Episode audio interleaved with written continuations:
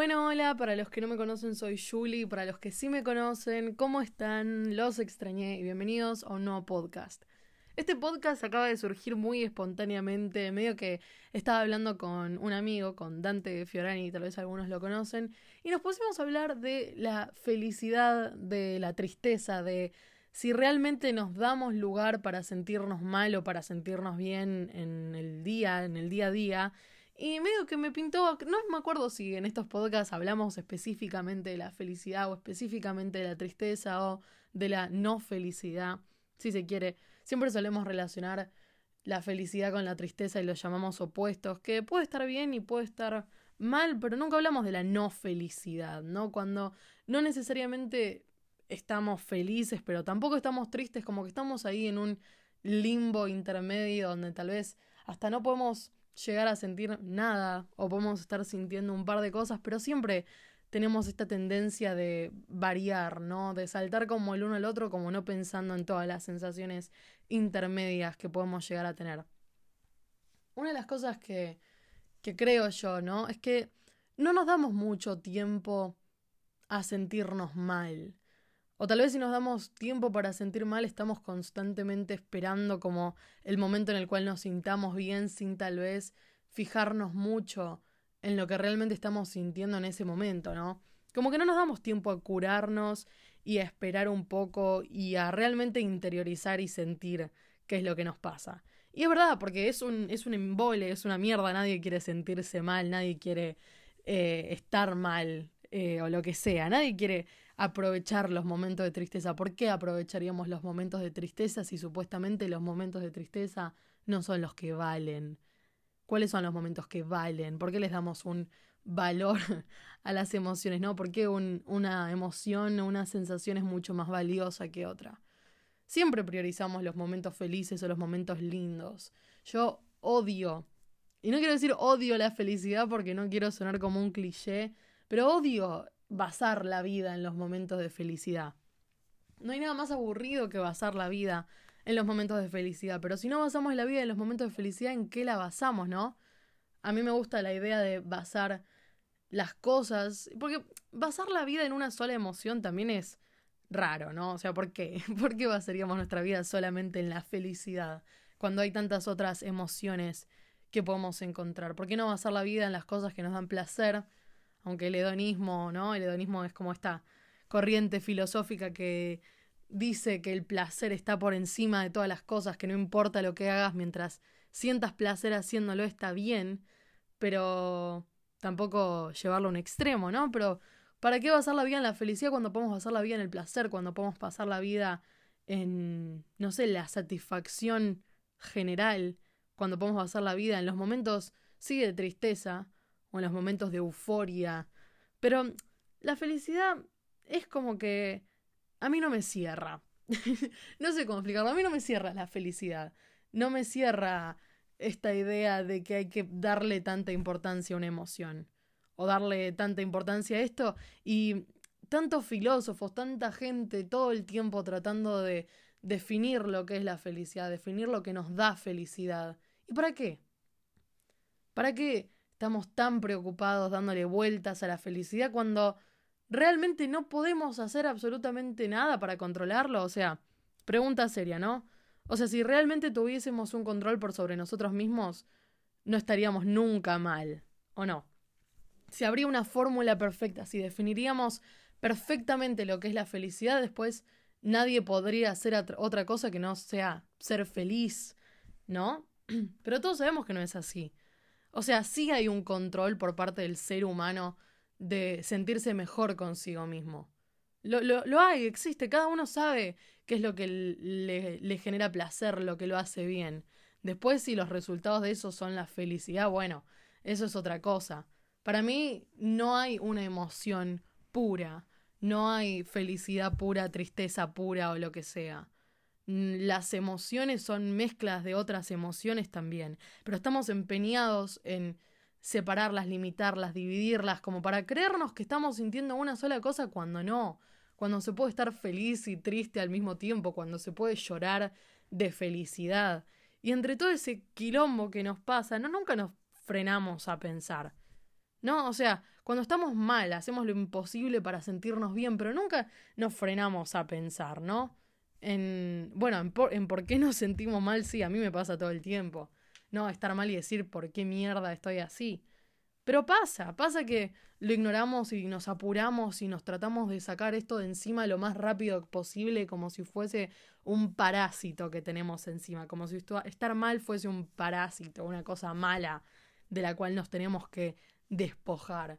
Y no sé si es realmente así. No sé si es realmente así. No sé si, si, la tristeza, si la tristeza es tan mala como para sacárnosla de encima. Tampoco me gusta la idea de agarrar y decir, bueno, pero hay que aprender algo al respecto. No, como decía Nietzsche, como decía Schopenhauer, ¿no? Los momentos malos se superan y nos hacen mejores personas, nos dejan mejor, nos dejan más inteligentes. Bueno, sí. O sea, ok, ponele, ¿no? Si queremos estar de acuerdo y decir los momentos malos nos hacen mejores, bueno, después definimos lo que es ser, mejor y peor. Pero los momentos malos nos enseñan, sí. Ok, ponele, vamos a hacer de cuenta que sí, vamos a eh, acordar que sí. Ahora, ¿vale la pena? ¿Vale la pena dejar que nos pasen por encima problemas, cosas, eh, gente, con tal de ser mejor? Está bien, ustedes dirán, ¿cómo crecemos? ¿Qué sé yo? O sea, ¿no, ¿no crecemos también de los momentos buenos, de los momentos lindos? ¿Por qué romantizar los momentos malos? Lo cual es un poco contradictorio porque si decimos que la tristeza no es tan mala y después agarramos y decimos y hacemos como esta limitación entre los problemas o las situaciones malas y los problemas buenos, es contradictorio. O sea, ¿dónde nos paramos? ¿Nos paramos en el lugar de, de que hay que priorizar los momentos tristes o directamente no? O sea, si la tristeza vale la pena o la tristeza no vale la pena. Vamos a lo mismo. ¿Por qué hay que elegir un solo lado? ¿Por qué todo tan blanco y negro decir o esto es feliz y esto es triste o lo que sea? O sea, ¿por qué no dar lugar a todo? A mí una de mis frases favoritas em, eh, de Call Me By Your Name de la película, cuando al final de la película el padre está hablando con Helio y le dice, eh, bueno, tendría que traducirla ahora, pero vamos a hablar de como en general la frase. Le dice, no sentir nada, o sea, obligarse a uno mismo a no sentir nada con tal de no sentir es una pérdida, ¿no? O sea, esto de, déjate sentir lo malo, déjate tener un momento para estar mal estar mal arrastrándote por el piso, estar mal no teniendo ganas de existir. Sí, déjate estar un poco mal. Y te lo digo yo ahora grabando esto, estando sintiéndome. Eso no está bien conjugado. Eh, acá sintiéndome del orto. Sintiéndome del orto y este, este podcast es totalmente una catarsis de mis emociones ahora. Pero dejarse sentir mal. Obviamente mientras no llegue al extremo, bueno, donde ya haya problemas psicológicos y todo eso, pero vamos a hablar un poco más de lo, de terrenal. Dejarse estar del orto y ya está, ¿entendés? Porque cuando uno está mal, no solo está mal, sino que tiene la puta presión en la cabeza de dejar de estar mal.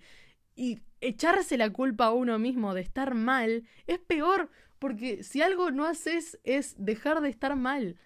Como seres humanos somos totalmente autodestructivos en todos los aspectos de nuestras vidas.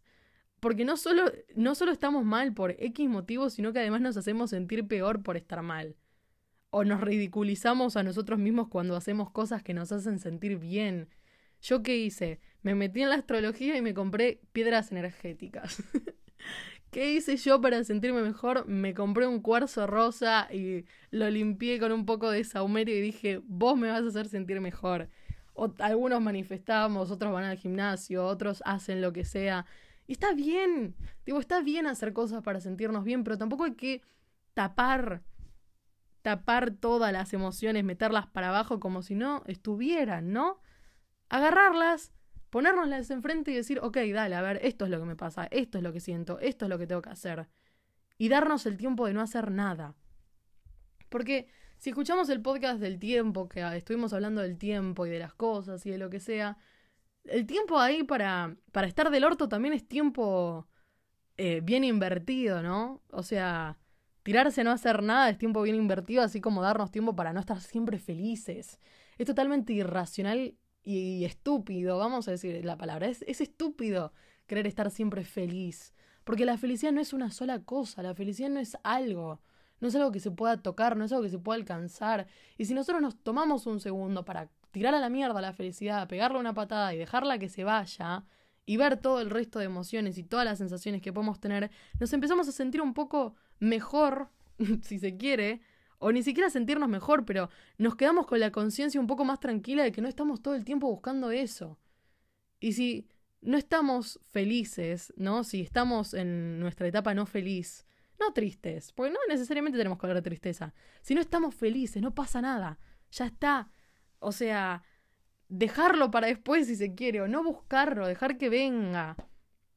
Como todo. Yo igual eh, medio que me peleo a mí misma, a mi cabeza a veces con esta idea del si las cosas llegan o si las cosas hay que ir a buscarlas. Pero vamos a lo mismo, no hay que elegir. No se preocupen por elegir. Dejen que. pónganse en el medio. Yo siempre fui de las que se puso, le puso, se puso en el medio de todo. Ni un lado ni el otro, ni felicidad ni tristeza. Ahí, todo. Porque uno a veces piensa que si no elige se queda con nada, pero hay veces que si uno no elige se queda con las dos. Eh, entonces, tomárselo con tranquilidad, porque a veces hay que priorizar la paz mental, hay que priorizar la tranquilidad, la mente quieta, la mente tranquila, la mente que no se pelea consigo misma todo el tiempo tratando de ser feliz. Ese es el problema, es todo el tiempo estar buscando algo inalcanzable Así como en la filosofía que se buscan las preguntas sin respuesta, que no más que la filosofía trae placer, la filosofía trae otras emociones que no necesariamente son la felicidad o el conocimiento, sino que el placer, ¿no? Ahí, tangible, que lo puedes agarrar si querés. Y con estas cosas no. Porque cuando no elegís la cuando no elegís la tristeza, no elegís la felicidad, te puedes quedar en un medio saludable, lindo ahí, como que vas variando, eh, ni siquiera varías entre una y la otra porque no hay una y la otra, no hay que ponerlas como extremos, no hay que ponerlas como antónimos de sí mismo, sino que tenerlas ahí. Y cuando uno se siente del orto, se siente del orto y no estar pensando constantemente en la felicidad, en el querer ser feliz, sino aceptar la tristeza, interiorizarla, preguntarnos por qué y después seguir y seguir con la emoción que venga después, por más que esa emoción no sea felicidad y por más que para la felicidad falte, pero no tener a la felicidad allá arriba, como lo último alcanzable, como la prioridad, porque en la búsqueda de esa prioridad te perdés todo lo que hay en el medio. Y es el, el medio lo que me gusta a mí, el medio lo que importa, no los putos extremos. Dejen de enfocarse en los extremos y quédense en ese medio, que lo dejamos de lado todo el tiempo y es una de las cosas más importantes.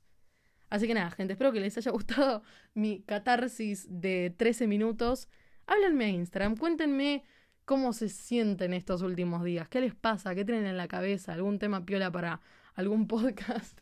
Y nada, eh, cuídense un montón que los quiero.